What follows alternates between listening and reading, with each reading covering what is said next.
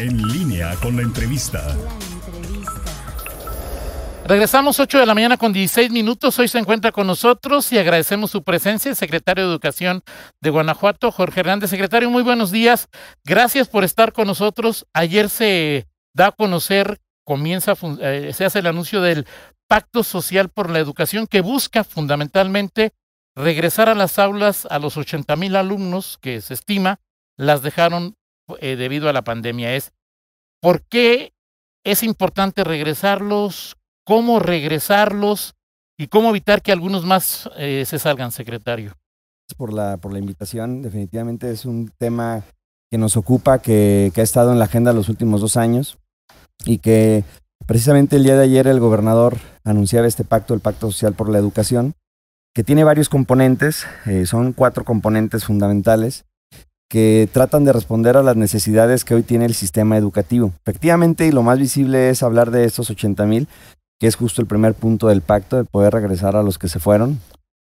Debo decir para eh, continuar con los otros tres puntos que cuando hablamos de 80 mil, es una cifra muy importante, ¿no? Es una cantidad de futuros que nos alertan y que definitivamente el día de hoy algo tenemos que hacer por ellos. Sin embargo, en los años pasados, el número de bajas que teníamos eran más o menos similares, una cifra igual de dramática.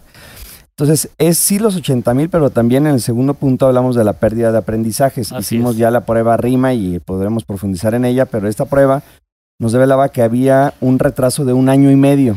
Ese es un tema muy importante porque es un grupo de estudiantes que van corriendo en la carrera educativa, pero que podrían bajarse en algún momento por falta de conocimientos fundamentales. Esto eh, posiblemente es menos visible porque ahí están, pero son estudiantes que no tienen lo elemental para continuar avanzando.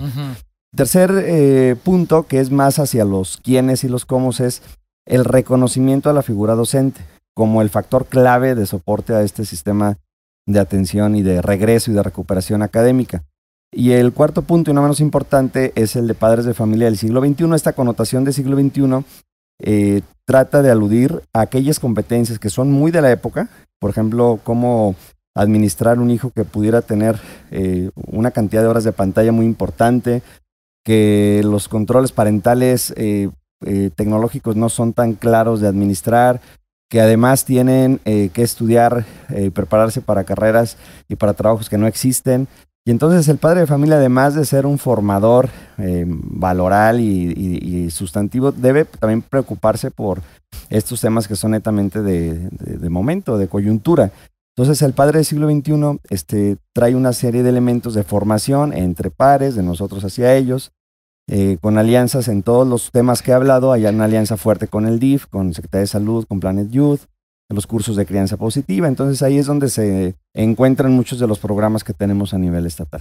Ahora, en ese sentido es, obviamente, la mayoría de quienes nos escuchan, nos ven y nos sintonizan son papás o mamás, en algunos casos pueden serlo de eh, niños o, o adolescentes o jóvenes que dejaron por cualquier razón las aulas o que sientan que sí su hijo en el, está dentro del promedio del año y medio que se, que se perdió eh, y que entienden lo que platicabas del cuarto punto de la importancia de la crianza eh, positiva, la crianza positiva y es a, quien, a los papás que nos escuchan, o sea, es decir, es una opción o el papá y la mamá, la mamá y el papá tienen que entrarle a este pacto social por la educación y concretamente qué deben hacer, secretario. Mira, para los papás, eh, definitivamente todo es eh, una opción. El llevar a sus hijos sí es una obligación, este que, que tiene respaldo legal y constitucional. Pero eh, específicamente el entrar en cualquier programa de formación es, desde luego, opcional. Pero lo que queremos platicar en esta historia de, del pacto y por qué pacto social, este pudiera llamarse de mil formas, porque no podemos nosotros platicar una historia en la mañana eh, eh, con los estudiantes en las clases y hablar de desarrollo y hablar de crecimiento, y por la tarde en la familia escuchar una narrativa totalmente opuesta. Eh, no sucede que el estudiante solo aprenda en la escuela. El estudiante aprende en todo momento y aprende también de lo que se dice en la familia. Y cuando estas visiones son contrarias, eh, lejos de avanzar, retrocedemos porque entonces se pone en duda todo aquello que se dijo en la escuela. Y la tercera parte, además de la familia, pues es la sociedad, que dicen los amigos, que dicen los tíos, porque aquí es donde se encuentran los fenómenos culturales que realmente limitan la educación. Es decir, aquí es donde se encuentra el que el estudiante haya visto que su primo migró, que su eh, amigo de la comunidad este, a los 12 se puso a ayudarle al papá o a la mamá. Que hay una serie de elementos culturales aceptados, todavía hasta la educación básica, cuando terminan primaria y secundaria, más o menos hay una narrativa común de todas las familias de, saca, saca cuando menos tu secundaria, ¿no? Es algo, precisamente el promedio de escolaridad de Guanajuato es de nueve años, que es, que es justo la educación básica, cuando el promedio es 9.7. Pero ya después en preparatoria la narrativa cambia y no puede la escuela y no puede el sector educativo si culturalmente no estamos viendo lo mismo. Entonces, pese a que es opcional, es fundamental para el futuro de los hijos. Entonces, lo real es que en muchos casos se hace de forma inconsciente. Eh, la cultura es tan profunda que no somos conscientes de qué es lo que realmente estamos haciendo, a veces ni siquiera con palabras, son los hechos los que muestran la manera de vivir y eso lo aprenden de manera significativa los estudiantes. ¿Y ahí cuál es el rol de, de los papás cuando dices algo que, nos deja la reflexión de que por los procesos culturales ni siquiera lo percibimos. Exactamente. O sea, lo mejor tú como papá, pues si ya se fue, a se migró y está, le está yendo bien, pues que se vaya, o sea... Mira, yo creo que es ver el futuro más o menos, eh, el mismo futuro que estamos viendo nosotros. es decir, hoy la pregunta, que ya le decíamos, hay muchas preguntas en la mesa, pero la pregunta es, ¿cómo le pudiera ir a nuestros hijos bien en los siguientes años? Y bajo esa, esa este, pregunta hay una serie de respuestas que casi todas apuntarían a estudiar más, muchas cosas más, pero en todos los casos es aprender a aprender y saber que vamos a tener que reinventarnos en los siguientes años y saber que si eso les enseñamos a nuestros hijos hoy o estudiantes, será un gran legado. Yo creo que esa parte es eh, fundamental que deberíamos hacer nosotros, eh, pensar junto con los papás, imaginarnos ese futuro y luego tratar de construir de vuelta entonces cuál es el perfil y qué deberíamos estarles diciendo el día de hoy, porque vaya, ningún papá de forma consciente, mamá, este, tienen perversidad. A veces hay un desconocimiento, una narrativa cultural que no permite avanzar y que el diálogo en la mesa de, del hogar pues, vaya hacia estudiar, a terminar alguna profesión, eh, prepararte, tener esa flexibilidad cognitiva para adaptarte en los siguientes años. A veces eso no está en la mesa. Y no es, insisto, por perversidad, es por desconocimiento. Y desde la escuela, ¿habrá modificaciones, habrá cambios o cómo se trabajará este pacto social por la educación para, eh, uno, fortalecer lo que ahí se, eh, se enseña y dos, para atraer a quienes se salieron en los últimos años? Mira, en la escuela hay, hay temas muy, muy importantes. Es decir, cuando hablamos de un pacto social, el sector educativo, el sector gubernamental, no renunciamos a una sola de nuestras responsabilidades. Lo único que está, el, pacto anuncia es, anuncia es, no, no podemos solos. Eso, eso es el... ¿Qué será desde la escuela? ¿Qué será desde la escuela? Primero decía yo el tema de los, de los maestros. El plan de capacitación docentes viene mucho más amplio. Hay una inversión importante en la formación de esos perfiles de los formadores que habrán de abrirle los ojos a estas niñas y niños para el futuro. Hay, hay necesidad de una inmersión también importante. Eh, programas que atiendan primero la parte socioemocional. Cuando, para hablar de socioemocional es transversal, ahí hablamos desde los papás, los estudiantes, los maestros, las figuras educativas, personal de apoyo. En caso de los maestros regresando, eh, por supuesto deberán tener un, tratamiento en el tema socioemocional. Hubo mucha pérdida también de, todos, incluyendo a las maestras y maestros. Eh, decía el plan de formación y subir a las, a maestras y maestros, ya platicado varios testimonios, ellos se reúnen periódicamente en sus consejos escolares, consejos técnicos, donde evalúan las líneas centrales. Uno de, de los elementos que les estamos dando en el sistema de control escolar es la valoración de estudiante por estudiante, porque hicimos una, una prueba diagnóstica de cómo están y seguirá siendo. Entonces, es tener la precisión de uno por uno de cuál es su nivel actual. Y hay un sistema que estamos eh, también haciendo con el Banco Mundial, un sistema de alerta temprana, que por la data que tiene la Secretaría de Educación es predecible cuando una niña o un niño pudiera tener elementos para pensar que pudiera eventualmente abandonar. Esos eh, indicadores, más la sensibilidad local de los maestros, más las herramientas que tienen en su portafolio de todos los días, permiten que hagan una eh, focalización de los estudiantes que tienen que dar un trato especial. Aparejado a todos los programas que son propiamente académicos, viene, viene la parte de regularización, de tutoría, de mentoría. Hay un programa muy ambicioso, una, un, un acuerdo secretarial que viene para el tema del servicio social enfocado a esto, una red de tutores y de mentores, un banco de horas del Colegio Estatal de Profesionistas y de todos los profesionistas que quieren sumar para agregarle al, aula de clases esa asesoría para regularizar a las niñas y a los niños. Pues dentro del aula viene un trabajo muy importante de seguimiento de uno por uno, porque año y medio Vaya, yo quisiera decir que se va a recuperar muy pronto, pero es un tema de años. iremos midiendo gradualmente con las nuevas pruebas de rima. Ahora, eh, eh, dos preguntas. En, mi generación, en, luego en tu generación posterior, secretario, reprobar pues, siempre era una, una probabilidad y, y si no estudias vas a reprobar. Hoy pues ya no, no se puede reprobar a, a los niños. Este factor más el factor que se puso sobre el tapete de las discusiones la propuesta federal de que en lugar de que sean seis grados por año y tres por secundaria, se hagan bloques más compactos, ¿favorece o no favorece lo que se pretende eh, a través del Pacto Social por la Educación? Mira, el, en el tema de la reprobación hay una, una gran discusión. Efectivamente, eh, preguntaban que por qué no lo hacemos. Esto, esto, como muchas cosas, porque así lo dice la Ley General de Educación, son atribuciones federales. Pero yo podría decir que en el tema de la reprobación habría que ser muy cuidadosos. Yo también, yo no creo hay evidencia eh, clara, Muñoz Izquierdo, muchos, muchas investigaciones que hablan de que realmente no, no le ayudas a una persona cuando la repruebas. Entonces, los procesos, eh, eh, y, a ver, de todos modos hay una zona que es la otra parte de la moneda donde, donde hay quien pudiera, dirían algunos, tirarse a la maca y no hacer gran cosa porque sabe que no se le va a reprobar. Eso, por eso digo que hay una gran discusión sobre el tema. En lo particular, me parece que cuando hoy queremos eh, eh, realmente saber si una persona tiene las condiciones para continuar, no solamente es ese, ese campo de conocimientos y de elementos que han ido adquiriendo para poder eh, generar un criterio de si esa persona debería continuar o no, porque la parte socioemocional es muy complicado que a una persona la pongas a extraedad en, en otro grupo y que el simple cambio de grupo este, es algo que deberíamos considerar y más en esta época. Entonces, ahí sí hay una gran discusión, pese a que, insisto, es una atribución federal, el cómo realmente ir midiendo el avance de los estudiantes, por un lado. Y por otro lado, el nuevo marco curricular, estos nuevos planes y programas que se empiezan a anunciar, que por cierto vamos el lunes a la, a la Ciudad de México al, al, tema, este, apenas nos los van a presentar, pero definitivamente es un tema muy delicado en dos vertientes de manera inicial. En la organización escolar, como bien lo, referías, Toño, el, tema de ahora no hablar eh, necesariamente de grados, sino hablar de fases y en cada fase este, ir agrupando eh, de forma muy diferente las áreas del conocimiento. Eh, varios secretarios tenemos muchas dudas de cómo pudiera ser esto.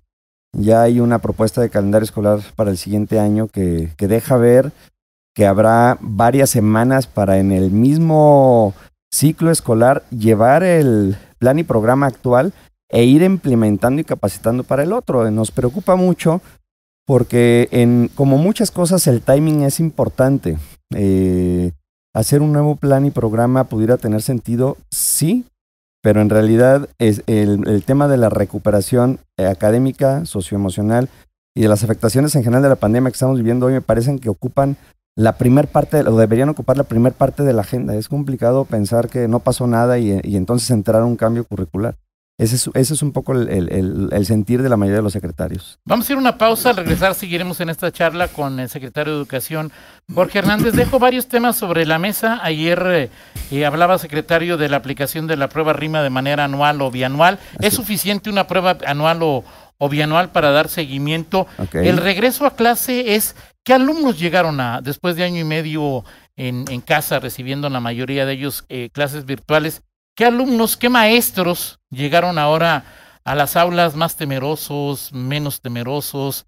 Eh, es un hecho que la pandemia, por, por más que el ejercicio exista, secretario, pues hay jóvenes de secundaria y preparatoria que ante desempleos, baja de salarios, pues tuvieron que chambear y dicen, pues es que no me queda de otra. O sea, es decir, ¿cómo enfrentar este tipo de realidades? Por favor, después de una pausa. Con todo gusto. Síguenos en Twitter. Arroba, guion bajo en línea. Regresamos 8 de la mañana con 34 minutos. Seguimos en esta charla con el secretario de Educación de Guanajuato, Jorge Hernández. Secretario, dejamos un par de temas. eh, sobre la mesa antes de ir a la pausa. La primera es, ¿qué alumnos y qué maestros regresaron a las escuelas luego de un año y medio de pandemia? Eh, muy diferentes, muy diferentes, este, niñas y niños que si en el pasado dos años este, atrás hablaban mucho y el problema era, eh, este, lo que decía el maestro era guarden silencio por favor, ahora es hablen por favor. De la cuestión socioemocional, este, no solamente no avanzó, sino que tuvo un retroceso muy significativo y los temas de convivencia no se enseñan, se construyen con el día a día, el, poder eh, coincidir o discrepar con una persona y luego elegir dentro de tu repositorio de posibles reacciones, eh, eh, me refiero yo a lo emocional, cómo, cómo este, interactuar con esa situación y tener ese control emocional para poder luego convivir con el resto, eso se construye en el día a día. El laboratorio de las emociones y de la socialización es el aula. Eh, el aula creo que es una de las figuras que se redignificaron porque ya estábamos hablando mucho de virtualidad. Y parecía ser que nos íbamos a ir al metaverso. Regresaron niñas y niños con una pérdida emocional importante. Cuando yo hablaba de RIMA como, como una prueba que midió esta parte académica, también debo hablar de esa misma prueba midiendo lo socioemocional, fue la segunda variable, y la tercera variable fue la variable del contexto. Eh, tus papás, la situación económica, porque cualquiera de las tres desestabiliza, este, descarrila una trayectoria educativa. Entonces, eh, regresaron muy diferentes, maestras y maestros, por un lado, este, con un aprendizaje muy importante, que definitivamente hoy si ustedes revisan el celular de cualquier maestro no tiene una plataforma de comunicación, tiene cinco. Si les preguntan cuántos este, repositorios de recursos académicos conocen, les dicen de 10.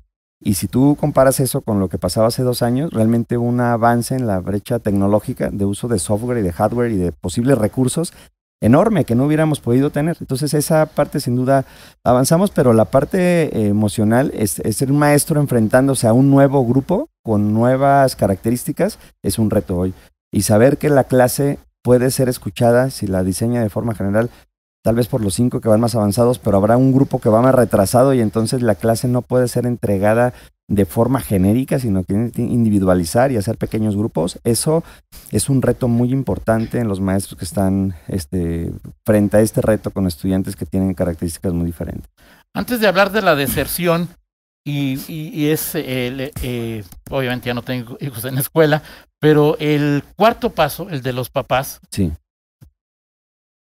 me queda la impresión, y te lo pregunto, tú tienes una lectura mucho más eh, directa, es que muchos papás mandan a sus hijos a la escuela como para liberarse de sus responsabilidades y entonces dice el papá o la mamá, en la escuela de mi hijo venden droga, como si en la escuela vivieran niños y en la noche como, o sea, es decir, que los papás se están alejando de las responsabilidades hacia sus hijos y con los compañeros de sus hijos. Em, a mis hijos los bulean, pero si, o sea, es decir, el, ¿qué papás estás, hay, hay, en Guanajuato, secretario? Yo creo que es, muy diverso, Toño, pero, pero sí tienes razón en esa narrativa de, de algunos eh, padres de familia que posiblemente han entrado en una dinámica y no, quiero culpar esta mm, eh, situación que se presenta, simplemente hablo del hecho, que viven en una dinámica laboral compleja, que su día a día está eh, absorto por mil necesidades eh, de corte básico y de sobrevivencia. Y que entonces el tiempo de calidad para pensar, este, y no solamente pensarlo, sino buscar las alternativas para que sus hijos salgan adelante no existen algunas familias en el día a día. Y entonces la expectativa de esa transformación de una eh, personita, un niña, una niña, un niño que va avanzando y que lo quieren ver eh, triunfar en la vida, se la dejan solamente a la escuela. No va a suceder eso. Lo real es que eh, si no hacemos equipo, no se va, porque tú lo dices muy bien, si encontramos cualquier cosa en la escuela, cualquier situación de violencia, eh, drogas, armas, ese es un fiel y claro reflejo de lo que en su comunidad se está viviendo. La solución, ¿vivimos efectos de esas situaciones en la escuela? Sí, pero las causas eh, habremos de encontrarlas mucho más profundo en la vivencia diaria de una familia.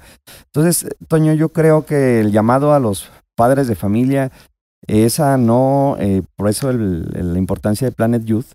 Planet Youth es muy bonito porque en esencia es la convivencia de padres con hijos Y hay elementos clave, por ejemplo, uno que nos toca implementar a nosotros, que es el acuerdo parental, que tiene que ver con el, los padres de familia de la escuela, del grupo, poniendo las mismas reglas para todos. Si va a haber fiestas, a qué horas se acaban, si es que las va a haber, eh, qué días serían, es, eh, qué se permite en ese lugar, para que no haya esas diferencias de, mi amigo, si lo dejan. eh, eso debe administrarse desde células locales, desde de escuela por escuela, acuerdos parentales salón por salón.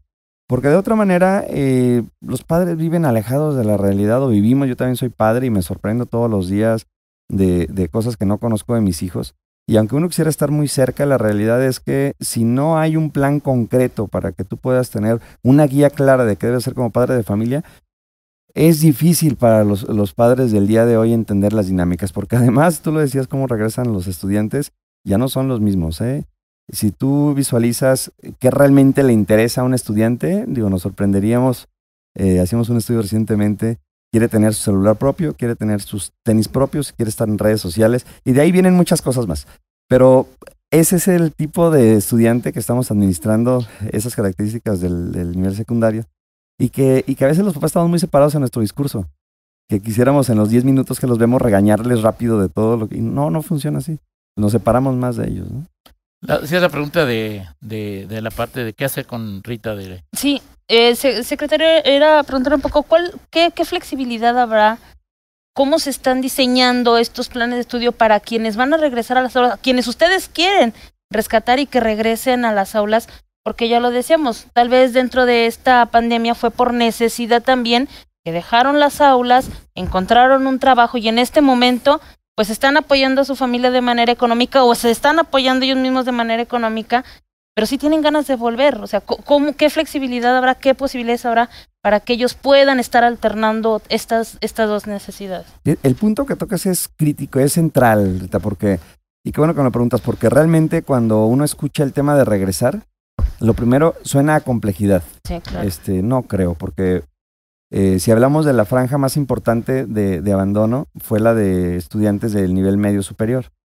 ¿Por qué? Porque están trabajando. Eso lo tenemos estudiado en lo estatal y en lo federal y, funciona, ha funcionado igual y tiene toda la lógica además. Familias que perdieron el empleo, estudiantes que ya tenían este, cierta capacidad de trabajar y lo están haciendo. Entonces, si tú tocas la puerta de alguno de ellos y le dices de forma muy romántica, oye, mira la escuela y todo esto, este, sin que haya un camino real y tangible, pues no va a funcionar. Lo primero que hicimos en el sistema educativo, y digo sistema porque no hablo nada más de la SEC central, sino es un trabajo que estamos haciendo con todos, es que el estudiante regrese, eh, primer paso que regrese, ya luego veremos qué formatos tenemos que llegar.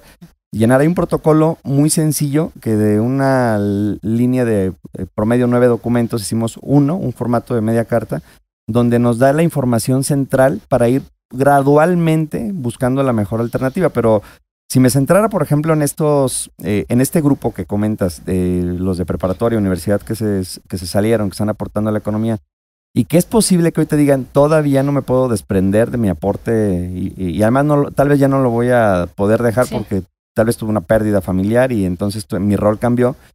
Eh, hay alternativas de educación abierta, o sea, preparatoria abierta, o la Universidad Virtual del Estado de Guanajuato, o la posibilidad de entrar a opciones sabatinas o dominicales, que, que deberían ser la opción para ese estudiante. Como el sistema educativo no es tan sencillo, Rita, y debo decirlo con toda franqueza, eh, hay una, una parte del modelo, está centrada en, en un, le llamamos nosotros visor educativo.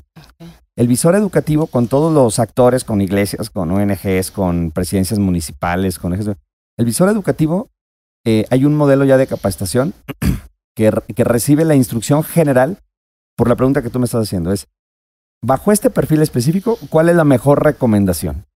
Entonces, si eso lo, no lo capacitamos, es difícil que se dé un... eh, o sea, ya se animó, ya fue, ya tocó la puerta y le das un mal consejo, hicimos todo mal. Entonces, estos visores deberían ser personas competentes en el sistema educativo para poder realmente asesorar.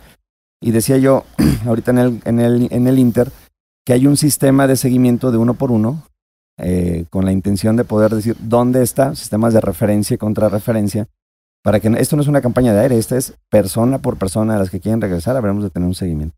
Eh, secretario, ¿y qué es escuela abierta? ¿Cómo funciona? ¿Cómo va a operar escuela siempre abierta? Escuela Siempre Abierta es, es un modelo que tiene que ver con lo que buscamos en Planet Youth, pero también con lo que buscamos en este modelo de recuperación. De cara a que hay algunas fotografías muy ilustrativas que de repente tú ves que donde hay- los niños están jugando en la, en la calle y la escuela está cerrada con una cancha hermosa. Sí. Y luego dices, "No, es que no la abro porque pues se puede maltratar, pero a la vez dices, oye, pues nos vandalizaron porque en algún momento creo que no se apropiaron del lugar. No, no era de ellos, sino que no nos hubieran vandalizado. Entonces, la realidad es que Escuela Siempre Abierta busca que las escuelas se puedan abrir con la atención de personas de, de- de la misma comunidad que ayuden, estudiantes del nivel medio superior superior que con servicio social o prácticas ayuden, personas de buena voluntad quieran ayudar, para que se genere una oferta de regularización cultural, deportiva, académica en todos los sentidos, a contraturno en las escuelas. Hemos ido abriendo gradualmente algunas ya en pilotaje, pero el modelo de escuelas siempre abiertas es parte de esos programas donde ¿De qué se, qué se busca? Pues que tengamos más espacios protectores. Claro. Que si eh, un estudiante en la tarde tiene que hacer un plan, lo puede hacer en la escuela porque está padre la cascarita, va a ir a jugar y está atractivo y a lo mejor alguien le ayuda a entender matemáticas.